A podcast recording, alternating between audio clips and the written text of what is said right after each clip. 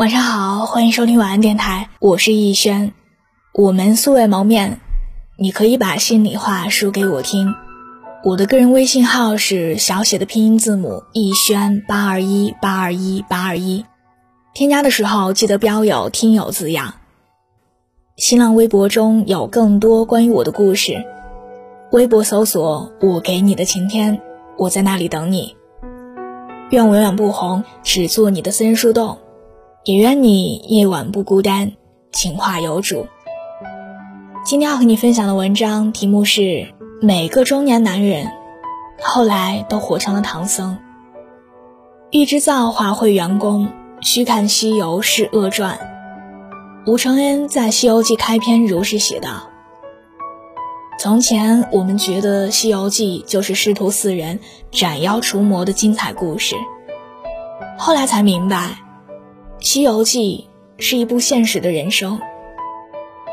小时候喜欢悟空的正直勇敢，成年后欣赏八戒的玲珑可爱，工作后佩服沙僧的任劳任怨。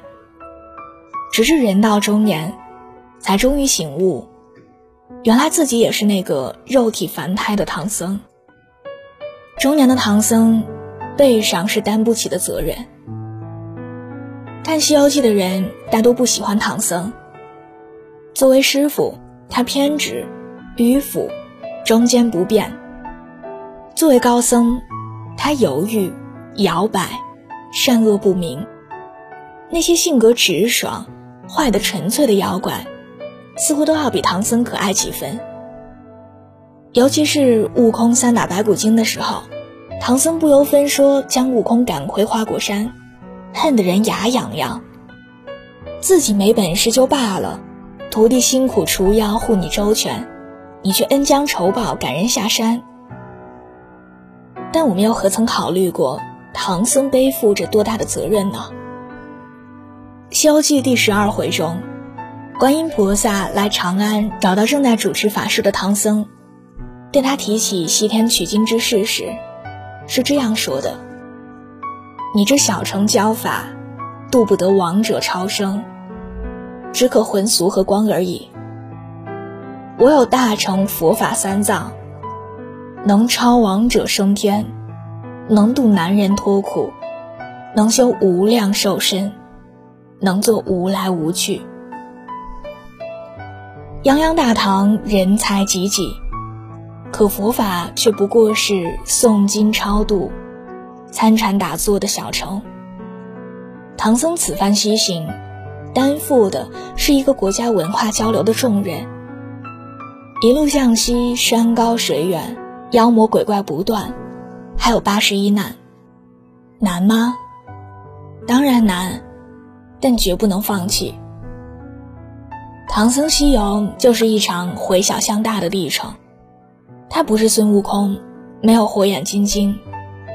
他不是猪八戒，不能随心所欲，他只是一个心地善良的凡人，一个慈悲为怀的高僧，一个一心一意求取真经的行者。我们看到了唐僧的软弱，却没有看到他的责任。就像出现在我们面前的中年男人，可能是颓废的、油腻的，可背上的责任就像一座隐形的大山。他看不见，但他就在那里。还记得那个在冰天雪地里含泪吃着蛋糕的中年人吗？纵使寒风凛冽，纵使天降大雪，他也要守在那个无人问津的老虎车旁边。他不敢停，也不能停，因为在他的身后，是嗷嗷待哺的孩子，是年岁已高的老母，是等着他养活的一家人。张爱玲在《半生缘》里说：“人到中年的男人，时常会觉得孤独，因为他一睁开眼睛，周围都是要依靠他的人，却没有他可以依靠的人。少年不知愁滋味，中年方知万事难。本以为有了家就有了世外桃源，却发现养家的压力，就是那重重压身的五指山。”中年的唐僧，哪里是停不下的唠叨？因为电影《大话西游》，唐僧被安上了话痨的名。悟空打妖精，唐僧教训他：人是人他妈生的，妖是妖他妈生的。只要你有一颗善良的心，就不再是妖，是人妖。悟空丢月光宝盒，唐僧又教训他：月光宝盒是宝物，你把它扔掉会污染环境，要是砸到小朋友怎么办？就算砸不到小朋友，碰到花花草草也是不对的。就连和悟空被妖怪捆在一起的时候。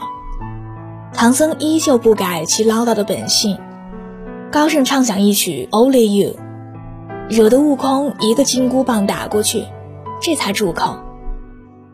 以至于网络上出现了一个新名词“唐僧男”，专指那些又啰嗦又死板的男人。作家李芳在《中年人的禁忌》中呐喊：“哑巴是中年人的美德。”可仔细想想。几个中年人不话多呢？当天气转凉，那个叮嘱你添衣防寒的是中年人；当远离家乡，那个提醒你保重身体的是中年人；当生活受挫，那个鼓励你、安慰你振作起来的还是中年人。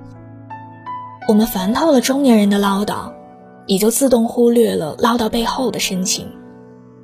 他们是父亲，是儿子。是丈夫，是领导，是员工，却单单不是自己。姜文曾说：“中年是个卖笑的年龄，既要讨得老人的欢心，也要做好儿女的榜样，还要时刻关注老婆的脸色，不停迎合上司的心思。中年为了生计，脸面、车子、房子、票子不停周旋。”后来就发现，激情对中年人是一种浪费。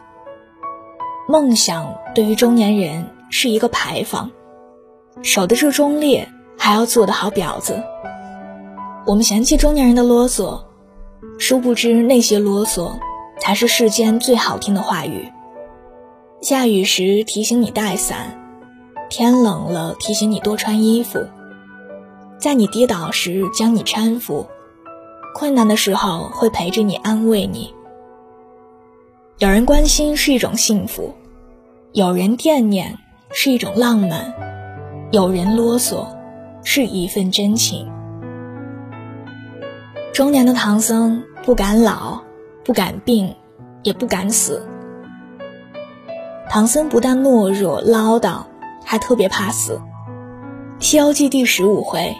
唐僧与悟空师徒二人行至蛇盘山阴愁涧，突然一条龙从水中冲出，将唐僧的马吞下去了。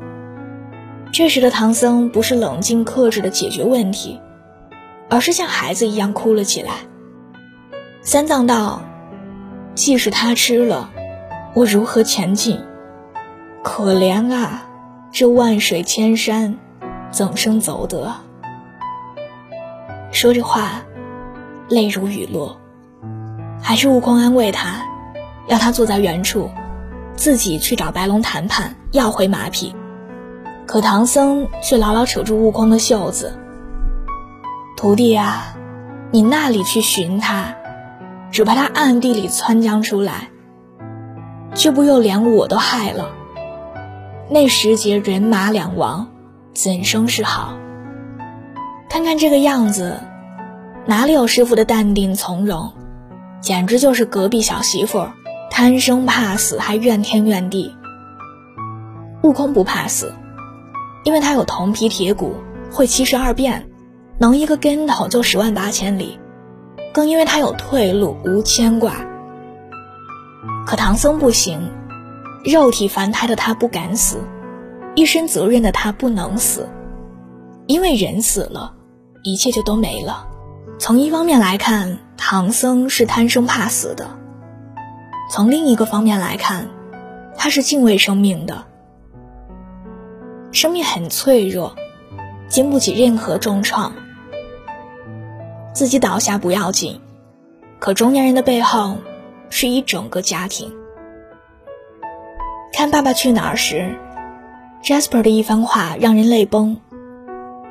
编导问 Jasper：“ 怕不怕爸爸变老？”Jasper 没有回答怕或者不怕，只是坚定地看着陈小春的眼睛说：“不要。”为什么？因为我不喜欢老。听几次，硬汉陈小春当即泪崩。胡淑芬写道：“少年说，如果有一天我变成了猥琐中年人，我就杀了自己。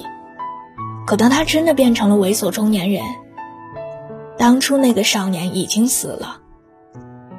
曾经我们都是那个梦想改变世界的超人。”可人到中年，有妻有儿有牵挂，就变成了贪生怕死的怂包。可这又有什么不好呢？有命在，才有能力去保护爱人，才有资格去享受幸福。每一个活成唐僧的中年人，都值得被疼爱。如果说孙悟空是一个神话传说，那么唐僧就是一部纪实电影。我们仰慕完美强大的孙悟空，可最终才发现自己终是一个肉眼凡胎的唐僧。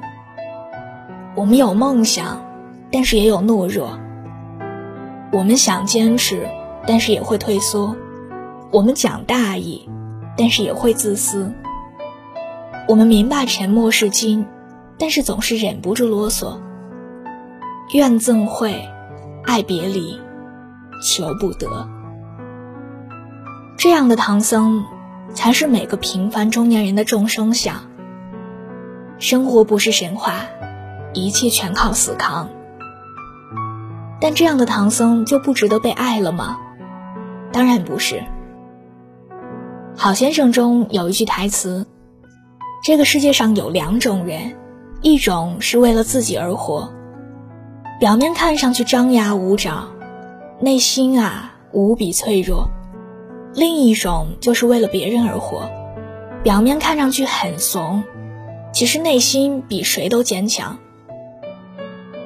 男到中年不如狗，中年男人们看上去贪生怕死、软弱可欺，正是因为他们有着无比强大的内心，要保护他所深爱的人啊。当他们隐忍、压抑、苦累、煎熬的时候，听到身边一句。亲爱的，谢谢你，如此足矣。晚安，做个好梦。把孤独当作晚餐，却难以下咽；把黑夜当作温暖，却难以入眠。只好对自己说晚安，无人在身边，想要遗忘却不心甘。作怀念，都烟消云散；把感情当作红线，全部都斩断。这世间好像都放慢，像度日如年，想要遗忘我还是不敢。把孤独当作